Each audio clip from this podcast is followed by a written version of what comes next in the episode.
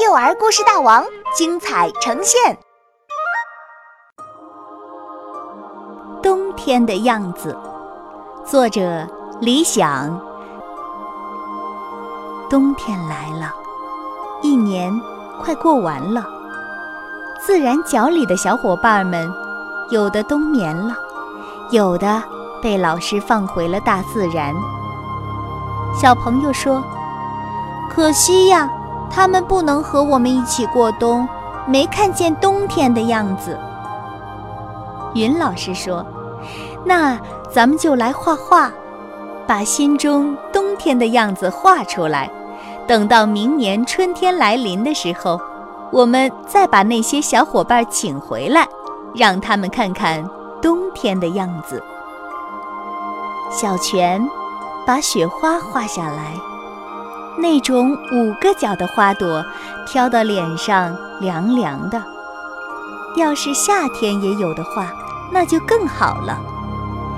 月月画的是树枝上有点破败的鸟巢，鸟巢里已经没有鸟妈妈和小鸟了，只留下几根树枝。没关系，明年春天的时候，鸟妈妈会把家。打扫干净，在这儿生小宝宝呢。莱赛画的是光秃秃的树枝，树上的叶子掉光了，没有叶子的陪伴，树枝好寂寞。它也在盼着春天快点来。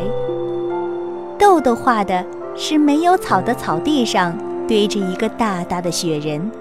雪人的鼻子是红红的胡萝卜，嘴巴是黑黑的果核。西西画的是有着淡淡花香的梅花，他一边画着梅花，一边想：可惜香味儿是不能画下来的。周周画的是围着鲜艳的围巾。戴着漂亮帽子的小朋友，在洁白的雪地上打雪仗。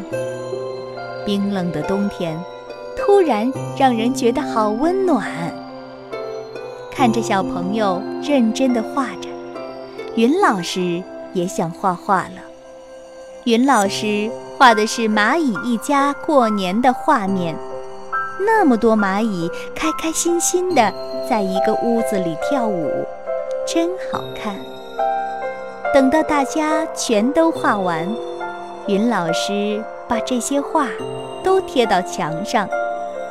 大家期盼着，明年开春，自然角来了新伙伴，让他们看看冬天是什么样子的，他们一定会很惊讶。窗外真的开始飘起了雪花。哦。铃兰花幼儿园也到了放寒假的时候，等到春暖花开，就是一个新学年。